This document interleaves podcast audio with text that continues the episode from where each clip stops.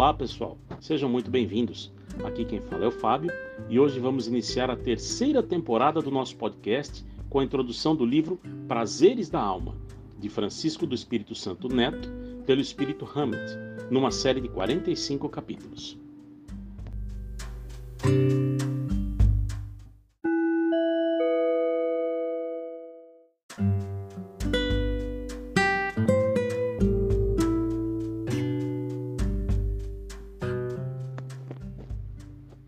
Os prazeres da alma. A hermenêutica, que poderia traduzir-se como a arte de interpretar textos ou o sentido das palavras, expõe em detalhes o significado de trechos ou mesmo de obras inteiras, literárias, religiosas, artísticas, etc. Ela deriva do nome próprio grego Hermes, filho de Júpiter, deus da eloquência, considerado o mensageiro dos deuses. Nesta obra, a exemplo de As Dores da Alma, servimos-nos das contribuições da hermenêutica para proporcionar uma série de sugestões com o objetivo de nos comunicarmos melhor e, simultaneamente, fazer com que os outros possam nos entender com maior clareza. Organizamos nossas ideias e considerações reflexivas sem nenhuma pretensão de nos julgarmos versado, hermeneuta ou especialista em qualquer tipo de elucidação. Queremos apenas, humildemente, submetê-las ao valioso e habitual exame dos leitores amigos.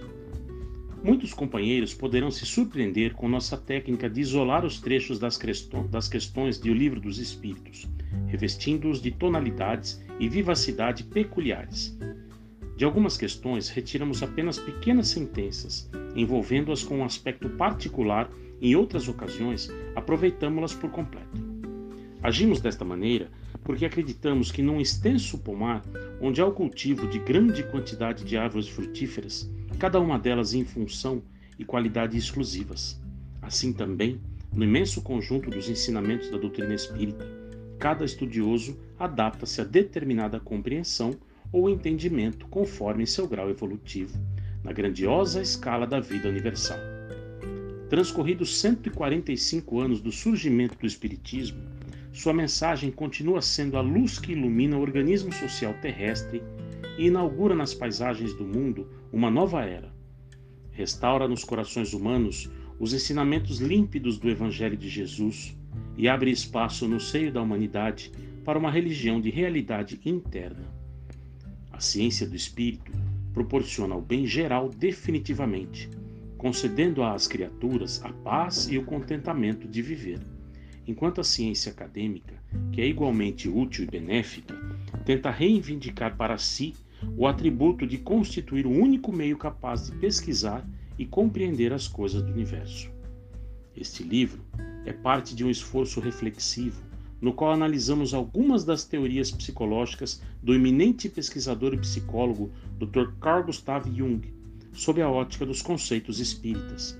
Também estudamos outras, utilizando as concepções do budismo, mas efetivamente nos servimos de modo especial da psicologia espírita, que está sedimentada na visão cristã e na fé raciocinada, e desvinculada de qualquer caráter convencional ou místico.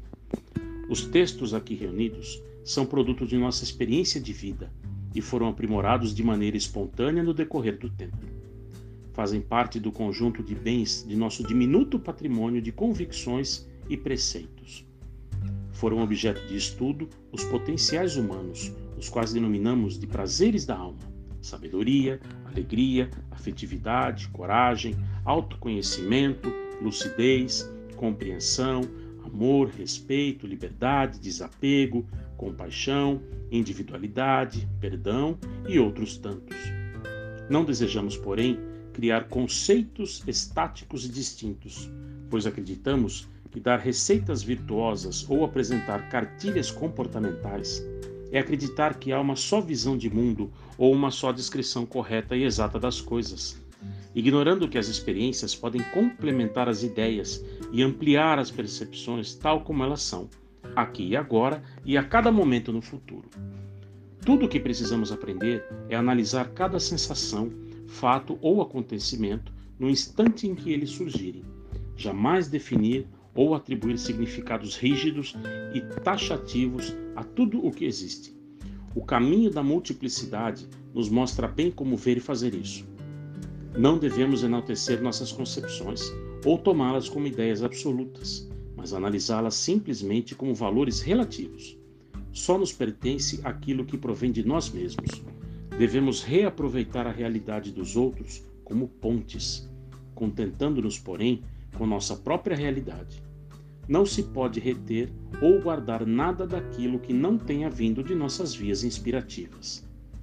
Os livros ou as obras literárias podem muito nos ajudar, desde que não os elejamos como a verdade.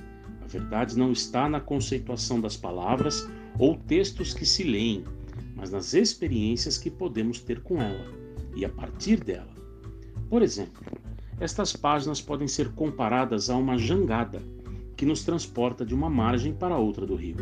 Todavia, quando chegamos ao outro lado, devemos buscar horizontes só nossos e não nos prender obstinadamente ao meio de transporte que nos conduziu.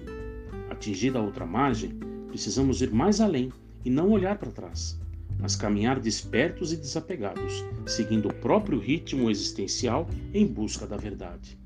E a numerosa multidão o escutava com prazer, Buscamos nesse trecho do Novo Testamento a inspiração para o título desse livro.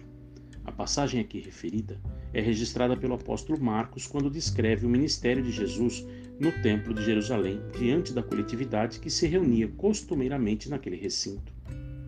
A eloquência do Nazareno transbordava de sua comunhão com Deus, e todos os que o ouviam sentiam intimamente um sagrado êxtase de amor. O espírito, nas sensações transcendentais, rejubila-se por causa da sensação de liberdade. O Cristo estava imerso na plenitude do Criador. Por isso, suas palavras faziam emergir das profundezas das criaturas os adormecidos prazeres da alma. Sua argumentação amorosa e lógica levava as pessoas a sentimentos muito intensos de alegria, prazer, admiração e entusiasmo. Nossa maior fonte de desprazer ou insatisfação é acreditar que os recursos de que necessitamos para bem viver estão fora de nós. Os bens de que precisamos estão dentro de nós, visto que cada ser humano é um livro sagrado ou uma biblioteca viva de conhecimentos imortais. Agradeço ao Senhor da vida o presente trabalho, levado a efeito graças à colaboração de um conjunto de amigos generosos que se dedicam a divulgar o conhecimento da vida maior. Ceareiros que oferecem a todos os leitores um novo entendimento, para que possam viver de uma maneira plena, buscando no templo da própria alma a luz celeste. A consciência iluminada é a salvação das almas. O reino dos céus não despertará em nosso mundo interior enquanto estivermos atrelados a algum modelo externo de vida. Isso só ocorrerá quando nos sintonizarmos com a essência divina que existe em nós, a qual será sempre o nosso porto seguro, a moradia de que precisamos e que um dia se revelará por abrigo e consolo, bênção e segurança, hoje e amanhã, agora e sempre, com apreço e votos de paz. Hamed, Catanduva, 16 de outubro de 2002.